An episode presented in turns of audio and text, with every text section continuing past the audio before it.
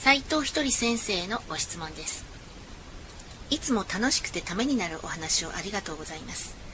飽きない仕事人間関係など人生で成功するための笑顔力の磨き方顔のツヤの重要性やる気の高め方頑張る力の高め方についてお教えいただきたくお願いいたします。質問は以下の通りです。よろしくお願いいたします。1笑顔力の磨き方について。斉藤ひとり先生はご著書の中で笑顔の開運力をご紹介されています。今の時代になぜ笑顔は大切なのでしょうか。またなぜブスッとした顔をしていると運が下がり上機嫌な笑顔を浮かべると運が上がるのでしょうか。えー、笑顔にしてるとね、えー、なんでいいんですかってよく聞かれるんだけど、えー、誰でも笑顔が好きなんです。それと、神様も笑顔が好きなんです。だから、笑顔にしてると絶対得だから、やってみた方がいいですよ。以上です。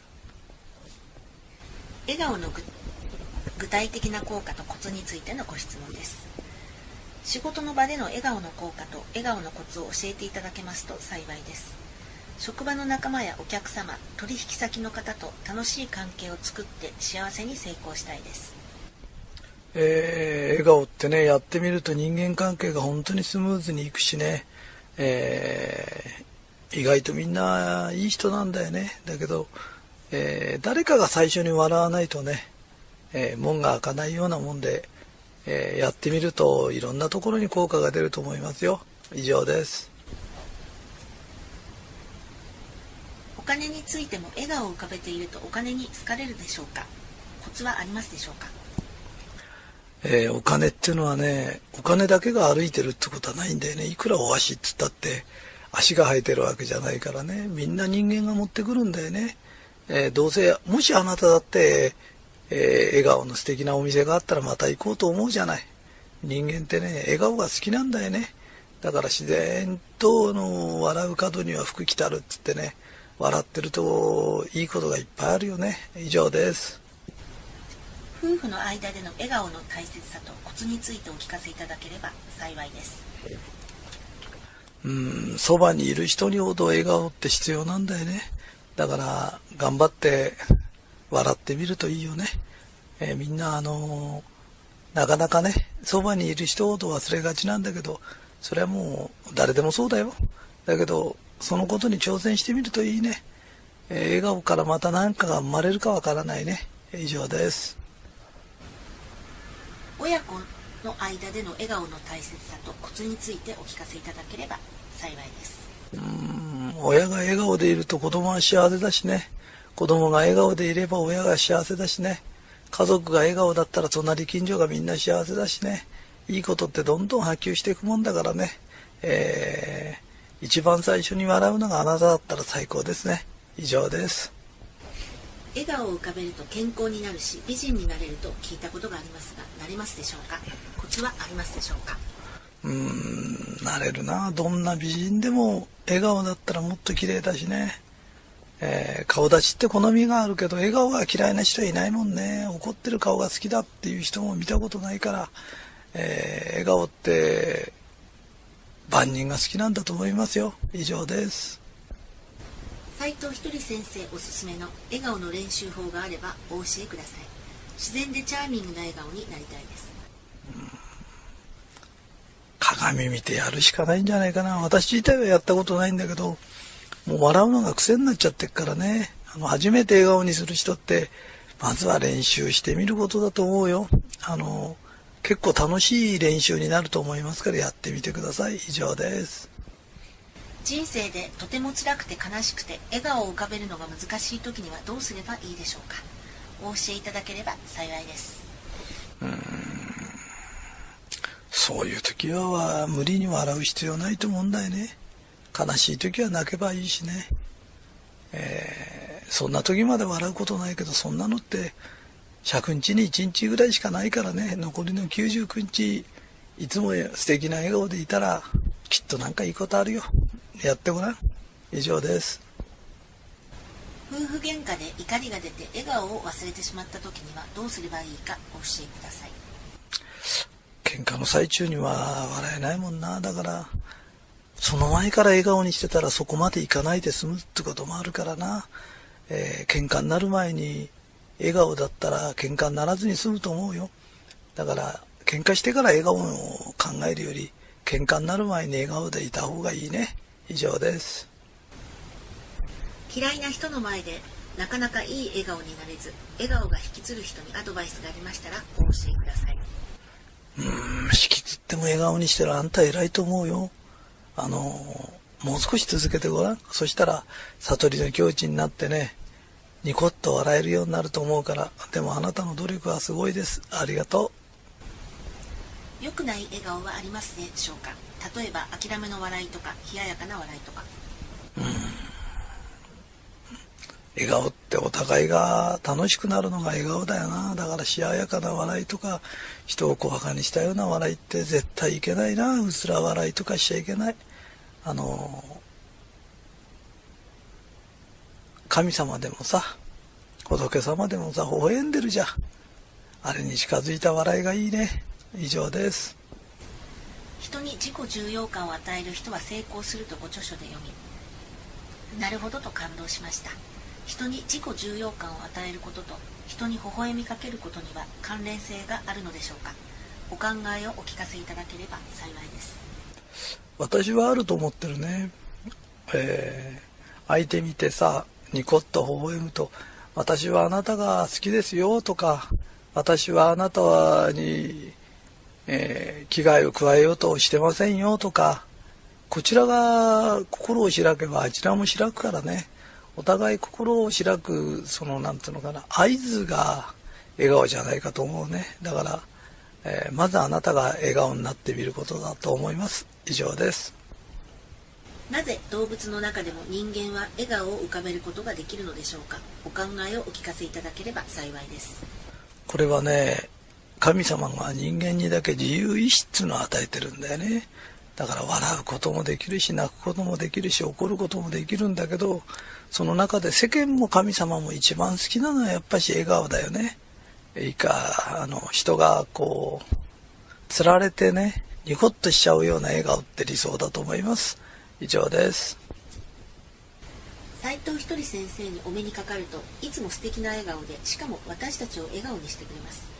銀座マルカンさんの皆さんも素敵な笑顔をしていらっしゃいますどのようにしたら私たちも出会う人や周囲の人大切な人を幸せな笑顔にできますでしょうか？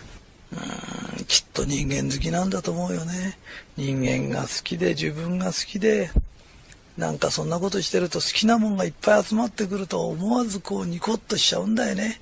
だから人間好きになるっていいことだと思うよ。まあもちろん自分も含めてね、えー、みんな人間大好きになったら最高だと思います。以上です。2、顔の艶の重要性について。ご著書で顔の艶の重要性を知りました。確かに活躍している人は皆さんツヤツヤです。なぜ顔のツヤが幸せに成功するために欠かせないものなのかお聞かせいただければ幸いですこれはね多分みんながそういうのを好きだし成功するとツヤが出るしねツヤを出してると成功するしこれは多分神様が決めたんだと思うよ。だからそういうことが起きるんだと思うのね。でなぜ神様がそういうふうに決めたかっていうときっと艶のある顔が神様が好きなんだね。はい以上です。顔に素敵なツヤを出すおすすめの方法を教えていただければ幸いです。私は顔のツヤは一番重要だと思ってるからうちの場合はあのゴッドハートマルあのマッサージクリームっていうのを勧めてるんだよね。で私もそれが最高だと思ってるんだけど、えー、よその会社がどんなの出してるか実はよく知らないんだよね。だからあの自分でこれがいいんじゃないかなっていうのを探してね。自分にぴったりのツヤを出してください。以上です。ツヤを出すために顔にクリームを塗ったりする場合には心がけると良い点はありますでしょうか？うんこれはねうん面白いんだけど幸せな人って教えるとねすぐやるんだよねでより幸せになっちゃうのでいいツヤだねっつってまたそれを落とさないようにするんだけど不幸な人ってね教えてあげてもやりたがらないんだよねそれでね、ああ、最高のツヤになったなっ、つっても、次の日からまたね、あ、そのクリーム持っててもよ。持っててもつけたがらないの。あれ不思議なんだけどね。だからそういう人はね、ちょっとツヤツヤすぎるかなぐらいにしないとダメだよ。特に不幸の人はね。あの、何かを変えないで、現状が変わるってことないからね。えー、自分がまず何かを変えてみること。私は人相を変えるのが一番いいことだと思ってるんだけどね。えー、何でもいいから変えてごらん。人が見ていいなと思うことにちょっと変えて挑戦してみるといいと思うよ。はい、以上です。3. やる気の高め方、頑張る力の高め方について。斉藤ひとり先生がご著書などで頑張ることを頑固に貼る、頑張るではなく、顔が晴れる頑張るとお書きになっていらっしゃるのが大好きです。なぜ顔が晴れるというように書くのか、その頑張るとはどのような状態なのか、お教えいただければ幸いですうんこれはこういう意味なんだよねみんな頑張ってるんだよねってだけどあの苦労話とかねもうみんな分かってんだよ大変な思いしたことは。あそれから顔に苦労を出してると苦労に負けてるように見えるんだよね、えー、苦労話聞きたいって人いるけどあんまり苦労話聞きたがる人っていないよね。それより俺の人生楽しかったよって言ってほしいよね。えー、だから大変なこともあるだろうけど苦労に負けない顔してたほしい。だから、うん、晴れ晴れとして頑張ってほしいっていう私の理想だし、世間の理想だし、神様の希望だね。それを言ってんです。以上です。艶のある笑顔で頑張ることの効果と頑張るコツをお教えいただければ幸いです。これはやってみるとね、いろんなところに効果が出るからね、えー、それを楽しみにやるっていうのがコツじゃないかな。はい、以上です。頑張るにはやる気も必要と思うのですが、胸の奥や腹の底から湧き出てくるようなやる気を出すコツはありますでしょうか？それはね、人間ってね、自分のためだけだとね、頑張れないんだよね。ああ、これが自分のやってることが世間の役に立つとかね、周りの人の役に立つとか、そういう気持ちになるとね、自然と力って湧いてくるよ。えー、自分のこと以外、例えば家族でもいいしね、あの、白く人の役に立つんだっていう目的を持ってやるとね、えー、ふつふつと力って湧いてくるもんですよ。以上です。働くのは大好きですがたまにめげてしまって頑張るのが辛い時にすぐ気合が入ってまた頑張れる方法はありますでしょうか？うんこれもそうなんだけどねあのこれは自分以外の人のために役に立ってんだとかね。会社の役に立ってんだとか同僚の役に立ってんだとか社会の役に立ってんだとかってそういう気持ちになるとこうやる気って出てくるよね。はい以上です。頑張っているけどなかなか仕事で成果が上がらない場合は頑張る方法や頑張る方向性が間違っているのでしょうか。どのようにすればよいかヒントをいただければ幸いです。うんこれもさっきも言ってるけどねこれは本当に社会の役に立ってんのかなとかね会社の役に立ってんのかなとか同僚の役に立ってんだろうかとかそういうふうに周りが良くなることって考えるとうまくいくもんだからやってみな人間いつもね働きながらでも奉仕の気持ちを忘れないようにするとうまくいくもんだよ。はい、以上です。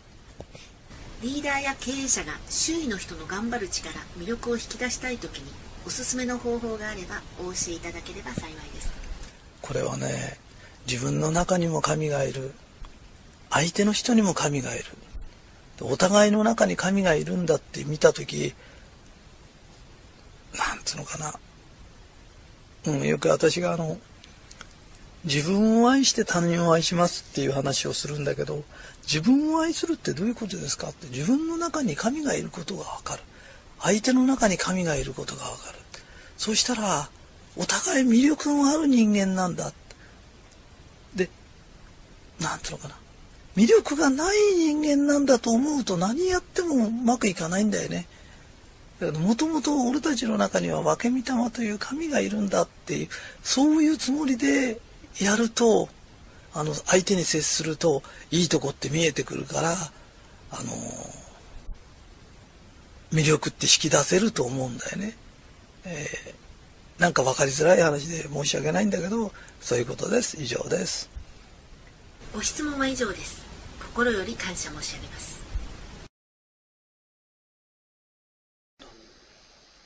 わかるかな？例えば、こう生きてる、なんつうのかな？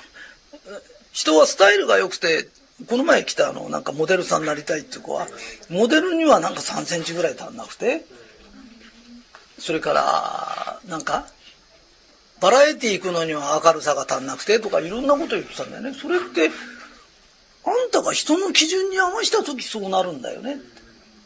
わかるかい？自分って、かけがえのないすごいものなんだ。神が作った。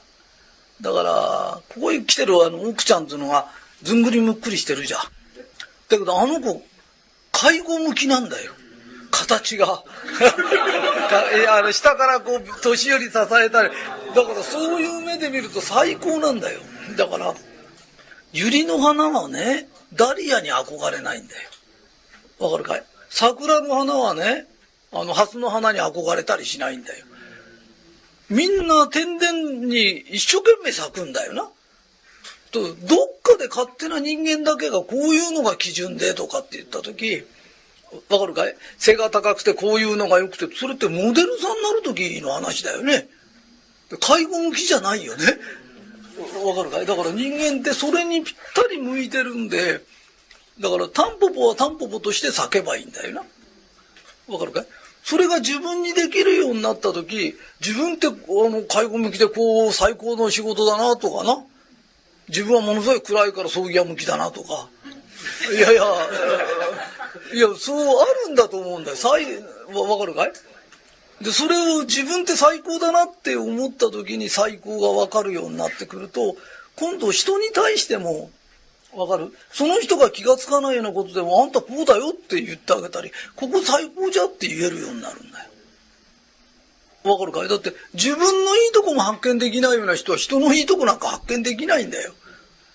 わかるかい？で自分の暗いことだとか自分の言葉、変なことばっかし言ってる人って、人を褒めろったって無理なんだよ。だって、素晴らしいことを発見する能力がないんだよ。わかるかい？だから、それが人間にもできるようになって人を褒められるんだよ。あ、というから新小岩っていいよね、とか。新小岩に言うと新小岩褒められるんだよ。地元の人も喜ぶし、土地の神様も喜ぶんだよ。わかるかい？あの、よくあの、東京食った、私東京ってダメなんですとか、人混みが多くてとか、な空気悪くてとかって言うんだよ。そういうこと言っちゃいけないんだよ。ここ住んでる人がいるんだから。わかるか東京中敵に回すのって。それよりも東京っていいですよね。手上げでタクシー止まるしさ。な？それから世界中の料理食えるし。24時間やってるんだよ。で、こういうとこって最高ですよって言えるような人っていうのは、あの、なんていうの？鹿児島に住んでようが、宮崎に住んでようが、そこを褒められるんだよ。わかるかい？あの、東京のをけなしてる人は地元を褒めてるかって、そうじゃん、何にもないんですよ、とか、こらへんは。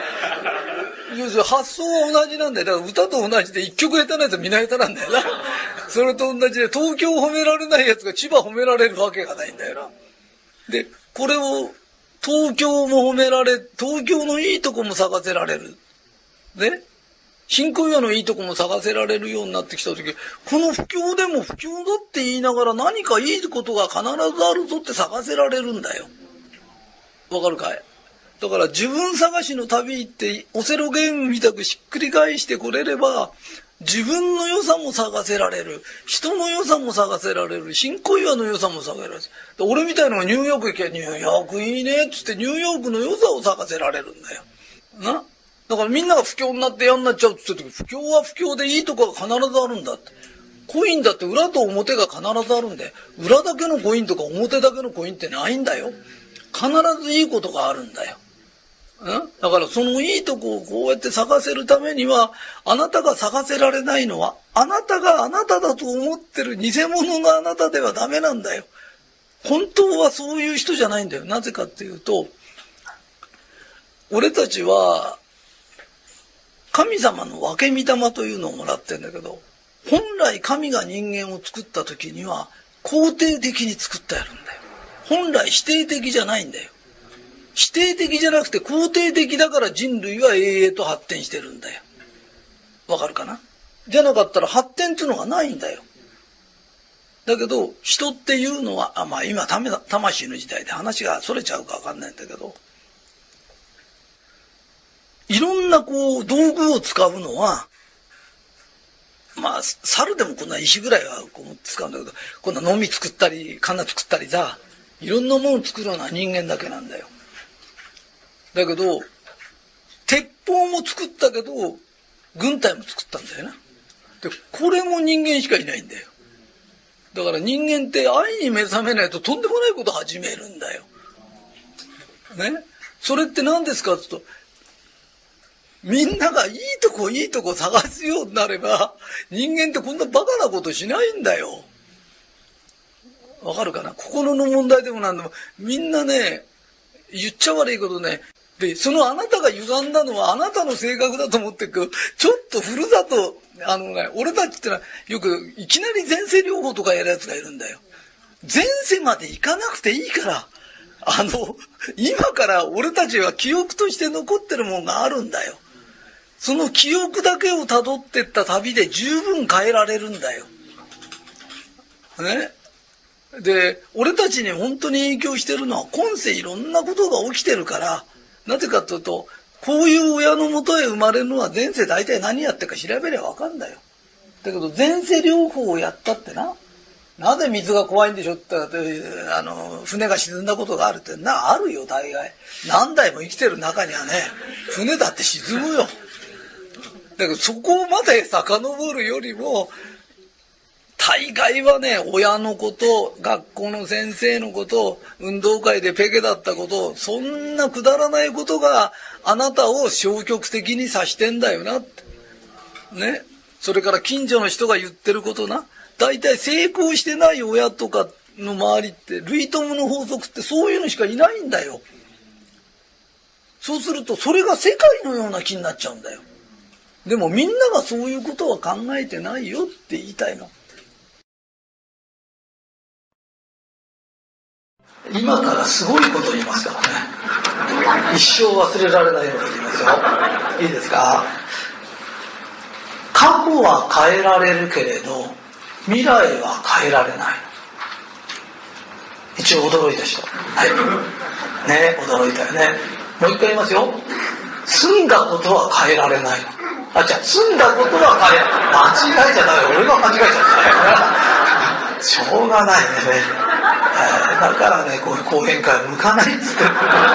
えー、済んだことは変えられるのでもこれから先のことは変えられないよ。過去は変えられるけど、未来は変えられない。で、これを覚えておくと、すっごくいいことがある。では今からお話ししますよ。昔は、今でもみんな言うじゃない。済んだことは変えられないけどこれから先はあんたの自由になるよってならないんです。残念だけどならない。いいですか？済んだことっていうのを今から思うよね。あ私病気だったんだ。でもあの病気があるから人に対して病人に対して優しくなれたんだなとか済んだことっていうのは幸せに思おうと思えば思えるんです。それをオセロゲームみたくポンポンと幸せ。私も学校時代ね勉強とか嫌いだったんですよ。でなんで嫌いだったかっていうと成績が悪かったからなんですよね。でそれで嫌だったんだけどだけどそれが早く社会へ出て今みたくなれたんだとか、まあ、勝手にこう済んだことをですねだから幸せなんだだから幸せなんだってこう変えるんですよ。でだから今幸せなんだって思えるとこっから後は全部幸せなんです。ところがずっと不幸な人が今日から幸せになんなさいって言ってもなれないんです。なんでかっていうとこの世の中のことっていうのはね起きることっていうのは幸せに取ろうと思うと取れるんです。で辛いと思うと辛いと思え得るんです。だって日本で働いてやれ給料が安いだとか仕事がきついとかって言ってても世界中から日本に入りたいって人だっているんだよ。日本にさえ来れればいいからって密航する人だっているんだよ。だから日本が幸せか幸せじゃないかってその人の思い方なんだよね。だから自分が幸せだと思えるか。幸せだな。俺はがんなんだ。がんでもまだ生きてる。がんじゃなくても二十歳で死んだやつがいるのにがんなのにまだ生きてるなついてるなとかって言うと大体治っちゃうんです。不思議なもんなんだけどだから大変だと思うかね。がんでも元気になれとかって言ってんじゃないのよ。大概のことは済んだこと今現在を幸せだと思える人ってこっから先ずっと幸せなの。この世の中って本当はつまらないんです。だけどこのつまらない人生だって幸せの種はあるんです。ちっちゃい種めっけたらね育てるんです。大志田ちゃんの話聞いた時この種育てられる。そしたら本になったんです。そしてこうやってパーティー開いたんです。だんだんだんだんこうやって手かけていくと花が咲くんです。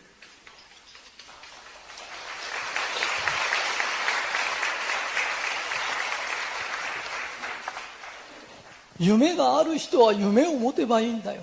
目的がある人は目的へ向かえばいいの。でも8割方は夢なんかないんです。本当だよ。で夢がない人はどうするんですか？夢がないから好きなことができるんだよ。俺の言ってることが正しいんですか？正しいもクソもないんだよ。どうやって幸せになるかなんだよ。夢がないだけで人生終わりにしちゃうわけいかないんだよ。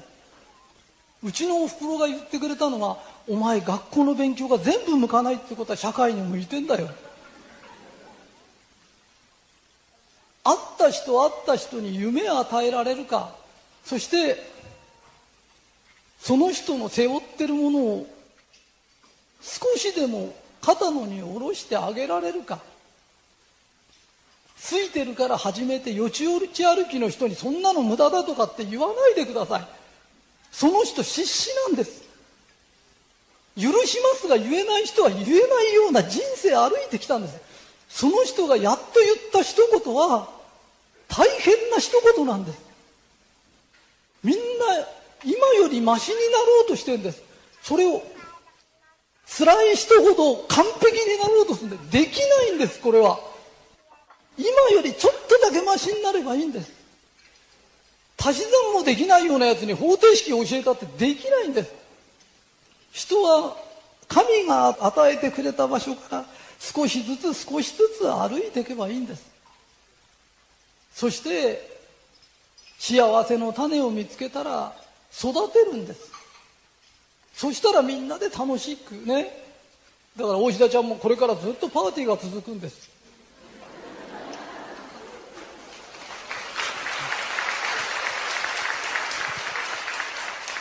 東京に来れない人もいます。青森で待ってる人もいます。これからね各県担当してる人が小さいながらも自分の体験を発表しそれをまた祝いまたこのバトンを次につないで素晴らしい人いっぱいいます。この中で私人相見だから分かるけど本書ける人何人もいます。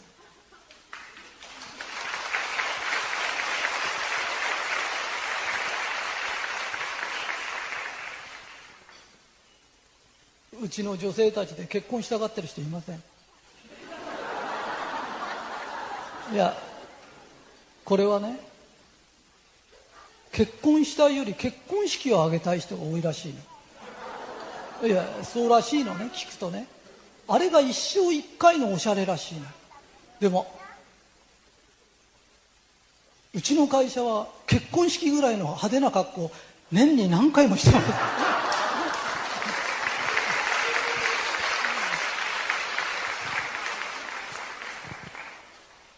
これからもできるだけちっちゃい種見つけたら大きく育てて幸せの花咲かせます。一つ咲いて一つ咲いて。そしたらまたみんなで遊びに来てください。そしてこの花を分かち合って持って帰ってください。それで幸せの輪をどんどん広げてください。どうもありがとうございます。だけど日本人ってすごいよな。あの、梅の酸っぱいやつをなおかつ塩につけてさ、梅干しってのを作ったんだよな。わかるかい？神様は困らせようとしてないんだよ。俺に神は病気をくれたんだよ。そしたら俺は丸カンを作っただけなんだよ。絶対に困らないんだよ。神は幸せに変えるものをくれるんだよ。ストレートに幸せをくれるんじゃないんだよ。これをもらったらどうしてこれを幸せにしようか？わかるかい？車がドンとぶつかったらこれが不幸をくれたんだけど、こんなもんで助かってよかったっていう。わかるかい？今俺たちは不況というのをもらってんだよ。この不況が、商人を育て、サラリーマンを育てるんだよ。あのな、景気のいい時っていうのは木でも何でもあんまり雨が降ってな、調子のいい時っていうのは根っこを伸ばさないんだよ。だって根っこ伸ばさなくたって水分はいくらでも取れるんだよ。そうすると日照りが来るとダメになっちゃったり風が吹くと倒れちゃうんだよ。ところが不況になると一生懸命一生懸命な生きよう生きようとしてな根を張るんだよ。で少しでも根を張っていろんなとこから水分を取ろうとするんだよな。だから不況があって景気がいい時があって不況があって景気がいい時があって俺たちは今不況をもらったんだよ。で文句言っちゃダメなの。あのなポーカーでも麻雀でも来た手に文句言うやつで勝ったやついないの。自分がもらった手でどうやって上がるか。考えるの。で、神がハンデをくれたと、それは優秀だから。神は俺たちをいじめようとしてないの。何があっても肯定的に取る訓練なの。だから、肯定論者っていうのは、努力なしでは出来上がらないんだよ。今彼女がいるのですが僕はものすごく嫉妬深いです。少しでも男の気配がすると気になって仕方がありません。いつか浮気をされるんじゃないかなどありもしない妄想してしまう時がただあります。器が大きくなりたいです。という質問なんですけど。あのね、はい、相手が浮気をするかっていうことを考えてる暇があったら、はい、自分がもう一人彼女を作ることを考えな い。はい。あのな、はい、否定的なこと考えちゃダメだよ。そうだよね。うん、魅力なくなっちゃうもんね、反対に。そうそうそう。あ、だから、そういうマイナスなことじゃなくて、次、もう一人ぐらい彼女作ろうかなってプラスの思考。浮気されるんじゃないかって考えてるより、うん、浮気でもしようって考えてる方が健全だっつって あ自分がね。あそれを健全としてさん呼ぶんですね。確かにね、はい。わかりました。それで器が大きくなりますね。なるんですね。はい、方向性が変えただけ。はい。見見方が違うね、さすがひとりさん。ありがとうございました。ということですよ。任せました。さすがです。一番問題なのは潜在意識なんです。潜在意識に悪い夢だとポンと入れちゃうと、悪いことが起きちゃうんだよ。だから葬儀、葬儀者の車見ると、あ、ついてるついてるって言ってるやつ、装備車の車見れば見るほどいいことが起きる。ところが、装備車の車を見て悪いことが起きると信じてるやつは、一日何回も会っちゃうとびっくりしちゃう。だから、装備車には問題がないんだよ。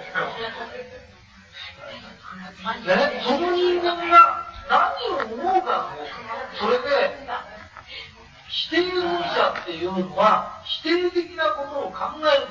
昨日ね、ちょっと話したときに、うちの会社って明るいですねっていう話したら、肯定的な人を選んでるんですか選んでるんじゃないの面白いやつ選んでる。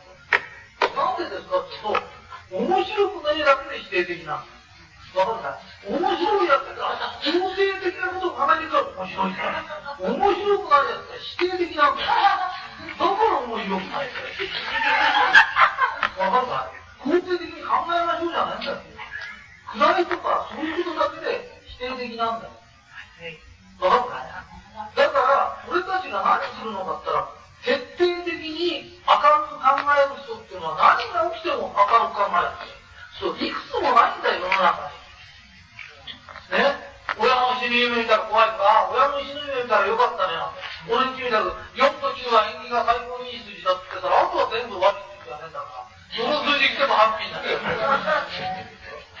世間の人がこだわってるもんなんかいくつもねえんだよ、本当は。それに対する反対言葉を覚えてて、ポンと言ってあげれば人はハッピーなんだよ。わかったね。たったこれだけのことだから、手相も夢判断も同じなの。じーっと見てて、この人間に反対のことをふっと植え付けちゃえばそれでいいの。一瞬技なんだよ。ね。あ、それは本当はこういう夢なんだよ。これからいいことしか起きないから見ててもらうって言ったら本当にそうですねって。そうなるに決まってんだよ。それを、そういう夢見たから心配だよとか、家族に必ず不幸があるよとかって言うと、不幸がある、不幸があると思ってるんですよ。ね、この前の手相見てなんか、あなたはお子さんのことで苦労しますよって言われて、気になって気になってしょうがないって言ったけど、大概にやっぱ子供で苦労してんだよな。労してなかみたいな。それをあえて言ったらおかしくなるよって。だけどそれが楽しみで、ね、子供がいることが、要するに心配することが楽しみ、可愛いから心配なんだよね。ね、だから、あのお子さんのおかげであなた幸せになれるよって言ったらそうなんだよ。何植え付けるかなんだよ。で、必ず金取ろうとするやつは、方だから悪魔的なことで人を暗くするんだよ。ね？だから、悪魔の味方するのか、神様の味方するのか、はっきり決めとけば、夢占いだろうかなんだろうかやることは同じなんだよね。えーっとね、えー否定的な生き方と肯定的な生き方よく言うんですけど何が否定的で何が肯定的か自分の否定度はどのぐらいなんだろう自分の肯定度はどのぐらいなんだろう。で大雑把に分けて3段階に分けられる。3つです。3に分けられるよ1つが例えばみんなが朝の出かけにまあ今下駄履いてる人はいないんだけど下駄を履いて出かけようとしたらプツンと鼻緒が切れた。あ出かけに鼻緒が切れるなんて縁起が悪いと思う人いますよね。このビデオを見てる方にもいるはずです。でそういう人は否定的なんです。わかりますね？ただ鼻緒が切れたんだ。寿命だこれは切れたよ。何にも考えなければ普通です。普通程度です、もう一つ。出かけに鼻緒が切れてよかった。これ出先だったらひどい目に遭ってたよと。今切れてよかった。靴履いていこうとか。ね他の下駄履いていこう。今だったらすぐつなげるからつないでいこう。あついてるなと思えた人がついてるんです。わかりますか？そうすると自分は今どの辺にいるんだろう。でついつくっていうことはどうなんだろう。鼻緒が切れた。あついてるね。と思えればついてる人になっちゃう。世の中実は本当はシンプルなんです究極的に本当はもう世の中のことは大概はシンプルなんだけど難しく考えてるんです。ね？よくわかりましたか？ね？でこの前分かりましたかって言ったら全員が分かったって言ったの。全員が分かったと言ったにもかかわらず私が帰ろうとしたら、えーみっちゃん先生のところの岩崎ママのところも一生懸命やってる人なの。それが大社長呼び止めて何かと思ったら水晶のお数珠をしてたんだけどその水晶のお数珠がなくなってどこに行ったかわからないんだけどこれはどういうわけですよ下駄は分かったんだよ。水晶になるともうわからないんだよ。わかりますか？ね？とこれを応用問題だとして解いていくとそうなってくるとね？靴の時はどうするんですか？ズボンはどうするんですか？全部同じなの。お数珠がなくなったらあ私はついてるんだ。きっとあのお数珠が私の役を取ってくれたんだ。私はついてるねと思えるかどうかなんですよ。わかります？これがついてる人。で月とはそんなもんなんですよ。ね？わかりました？でここまでは分かったよ。えーとですね。まあもうちょっと硬いものにしようか。まあこれでいいや。えーこんなもんでも上から落っこってくとだいぶ痛いんだな。えっ、と、上から私が歩いてる。そうするとこれが30回でも何回かわかんないけど、ビューッと落っこってきてここに当たった。ね。この時に、俺はついてるよ、もうちょいで頭に当たっちゃうとかついてるからここで済んじゃったんだよ。と思える人と、歩いてただけでこんなもんが当たっちゃってついてないよなっていう人がいるんです。で、そのついてない人、俺はここでよかったらついてるよって言った人は、次にはこれは当たらないの。ところがこれが当たってぼやいててなおついてないって言ってる人は、次にはこの子が何センチかずれてここに当たるんだ。ね、それともなかったら車が当たるとか、何かが当たるんだよ。呼び寄せるの。ね。だから今のこの時点から、俺はついてるよ。日本に生まれてさ、ちょっと前に生まれたら戦争だよ。ね？で、私みたいなの戦争連れてかれると、俺ついてるよ。他のやつみんな弾当たって死んじゃったけど、俺当たんねえんだよ。どこでどう思えるかということにかかってくるんですよ。ね？で、その、ついてるよっていう、このことさえ分かれば、人間っていうのはどんどんどんどんついていく。えーだから俺たちは幸せに生きなきゃダメだよ。で、守護霊さんっていうのはね、自分も幸せになって人に親切にしようっていうと、知恵とかアイデアとかくれるの。で、神様のひらめきってね、テレビ見てるとその言葉が引っかかるの。だから声で聞こえるんじゃないの。本読んでてもそこだけがピンと引っかかるの。それで、心配事ばかしを起こしてる人って、心配してる人っているだろ？心配事を呼び寄せるの。それから、怖いことを呼び寄せるからやめな。人間というのは思ったことが叶えられるの。で、これから難しい話だからね。俺この話あんまり好きじゃないんだよ、めんどくせえから。いや、わかんなくてもいいんだよ。人間ってね、自由意志があるんだよ。神がね、唯一人間にだけ自由意志っていうのを与えたんだよ。だから、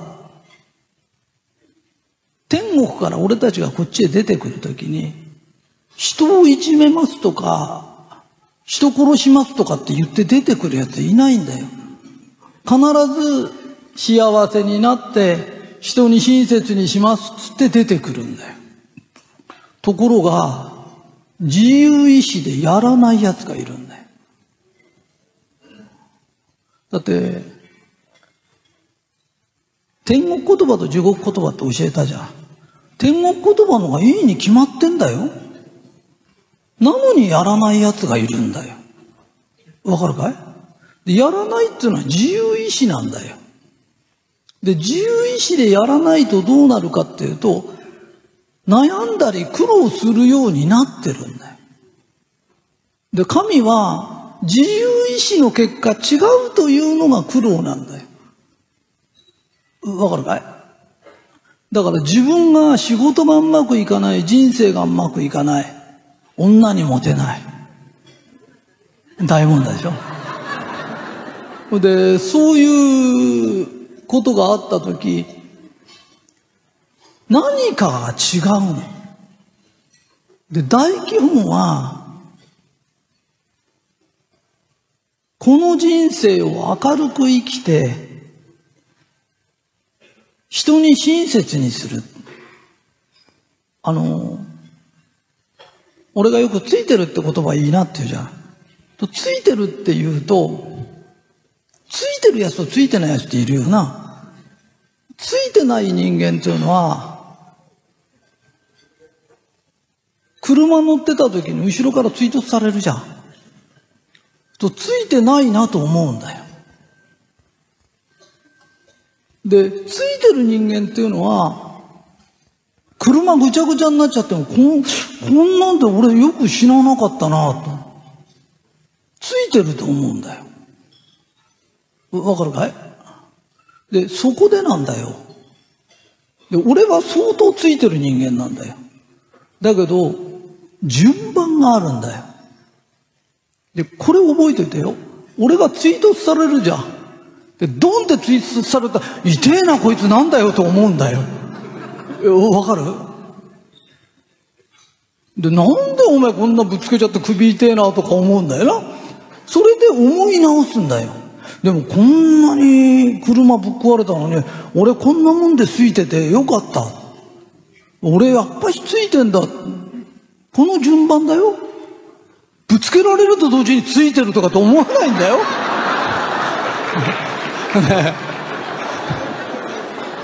えわかるかい？だからよくね、知らない人はね、何かあってもすぐついてると思えないんですって。すぐは思えないよ。すぐ思わない。まず痛えとかだ。うん。俺ね、だいぶ前に階段から落っこったの。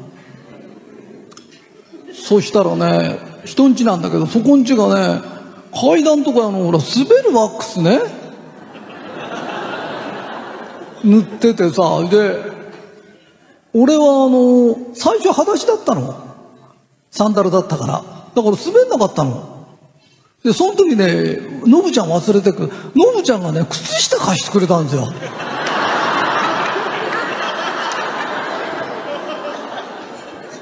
で、それでね、階段からね、もんどり打って落っこったらね、お尻が真っ黒になっちゃったの。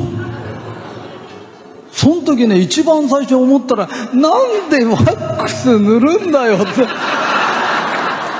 うん。その次に思ったら、なんで靴下買わなくたっていいじゃねえか。うん。うん。それで、最後にやっと、こんなもんで住んでついてるよな。みんな親切でやってくれたんだもんなって、やっぱし、あのー、いてえとか、この野郎とか、頭にくるとかっていうのは本能だな。本能で思っちゃうんだよな。で、それをついてる人って思い返すじゃん。だから、ついてるって人は努力家だよな。あの、恨み事、妬み事だとか、ついてないってさ、一番最初に思うことだよな。それから何にもその人を変えてないんだよな。人生を変える癖が出てないんだと思うんだよな。で、ついてない人はダメだよっていうのは、ついてない人って、最後についてないと思ってるんだよ。わかるかい？だから必ず失敗すると思ってるんだよ。だから努力してても、俺たちは始めたら5回か6回改良すれば絶対成功すると信じてんだよ。ところが、根が失敗すると思ってる人間って、どうせ失敗すると思ってんだよな。わかるかい？だから、努力はあんまりしたがらないんだよ。なぜかっていうと、頭の先に、どうせ俺はうまくいかないんだっていう、何かがあるんだよな。で、この世はね、行動の星なの。この地球って星は行動の星なんだよ。だから天国で習ったこと、この地球で考えたこと、これをやってみると合ってるかどうかがわかる星なの。だからやらないとダメなの。わかるかい？だから、この星は行動しないことにはどうにもならない星なの。で、俺たちね、何回ま、何回も生まれるの？死なないんだよ。魂って死ねないんだよ。だから、死なないで向こうの星とか、あの世というとこ行くんだよな。で、あの世でも勉強するんだよ。俺みたい勉強嫌いにとっちゃす。辛いよなって。だけど、いや、俺勉強本当は好きだったんだよ。あの、学校の勉強が嫌いだったの。だけど、本も読むしね、何でも、いまだに勉強大好きだからな。だけど、この世は本当はね、楽しいものなんだよ。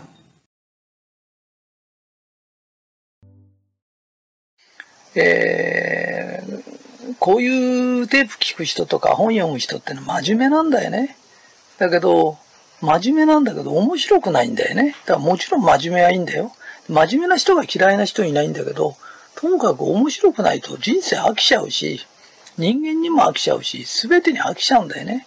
正し、あの、正しさより楽しいことちょっとやったらって言うんだけど、あの、どうしたら楽しくなれますかって言うんだけど、自分は面白くないんだっていうことに気がつかないとなれないよって。えー、だいぶ前なんだけど、うちの女性社長たちがあの、ドレス作って髪きれいにして、パーティーの時の話ね。あの、すごいおしゃれするようになったんだけど、なんか私たちまだもう一ついまいちのとこあるっていうから、歩き方がおかしいよって言ったの。ドレスなのに普段のジーパン履いてる時と同じ歩き方だよって言ったら、えー、どうしたら治るかねって。いや、気がつきゃいいんだよって。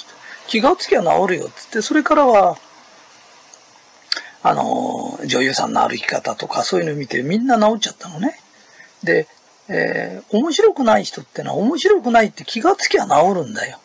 で、治らない人っていうのは、俺たちって何回も何回も生まれてくるんだけど、その時の何度も生まれ変わってくるわけが分かってない人がいるの。俺たちはいろんな問題にぶつかった時、問題を解決に出てきてんだよね。で、解決しようとしないで落ち込もうとする奴がいるんだよ。面白くないって言われたから落ち込んだとか、どうしていいからわかんない。面白くなかったら面白い映画いっぱい見るとか、落語でも研究するとか、ともかく自分がやれそうなことをやって解決していかなきゃいけないんだよ。俺たち解決しに出てきてんだからね。それと、あの、心はコロコロ変わる。じゃあどうしたら制御できますかっていうと、人間っていうのは潜在意識っていうのがあって、俺たちは今潜在意識で物を見てんだけど、それの入ってるデータベースみたいのがあるんだよね。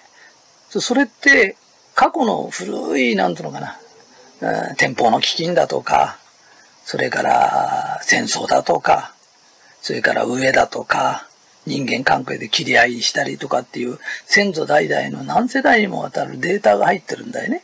それが次々次々と浮かび上がってくるようになってるの。だから、よく否定的な人ことばっかり考えちゃうんですっていう人がいるけど、否定的なことを考えてんじゃない。考えてないと出てくるの。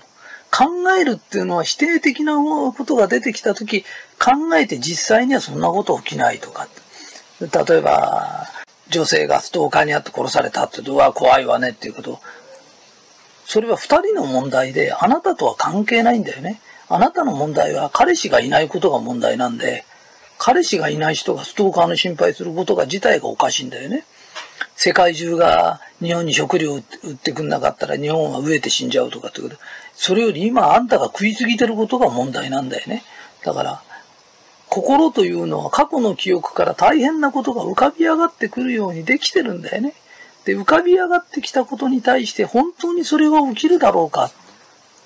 そんなことは実際にはないんだよっていうことを実際に恐怖を沈めるのが考えてるということなの。だから、起きた問題に対して、うろ、右往左往、右往左往することは考えてるんじゃないんだよ。考えてないからそういうことが起きるの。わかるかい？楽しくないんですって言われたら、そうですかって楽しくないって言われちゃったのよ、私じゃなくて。楽しくないなら楽しくなることを考えればいいの。で、行動すればいいの。そうすれば必ず治るようにできてるんだよ。俺たちは何回も言うけど、悩みに来たんじゃないんだよ。悩みを解決するために生まれてきたんだからね。で、その解決することに挑戦したとき、人生はパッと道が開けて、ドアがオープンに開いて、そこに無限の道が広がるんだよね。問題があったら一歩下がっちゃダメだよ。思いっきりドアノックして、ドアを開けるんだよ。そうするとそこに道が開けるようになってるからね。で、やってみて、何度もやるの。それで、勇気があるというのは、震えながらも一歩足を出すの。わかるかい？あのね、何にも怖がらない人間って鈍感なんだよ。あなたみたいに怖がる人間が踏み出した時、いいことができるんだから、俺もあの、公園のコツやなんか聞かれるんだけど、下手な人ほどね、頑張って頑張ってあるといい味のある話になるの。最初から私全然上がりませんっていう人は、話がうまくならないの。ずうずうしくなるだけで聞いてた方も嫌なの。それよりあなたみたく臆病な人間が一歩一歩足を踏み出したとき、素晴らしい話ができるようになるし、あなたみたく面白くないんだって言われた人間が一生懸命面白くなった時、味のある面白い話ができるんだよな。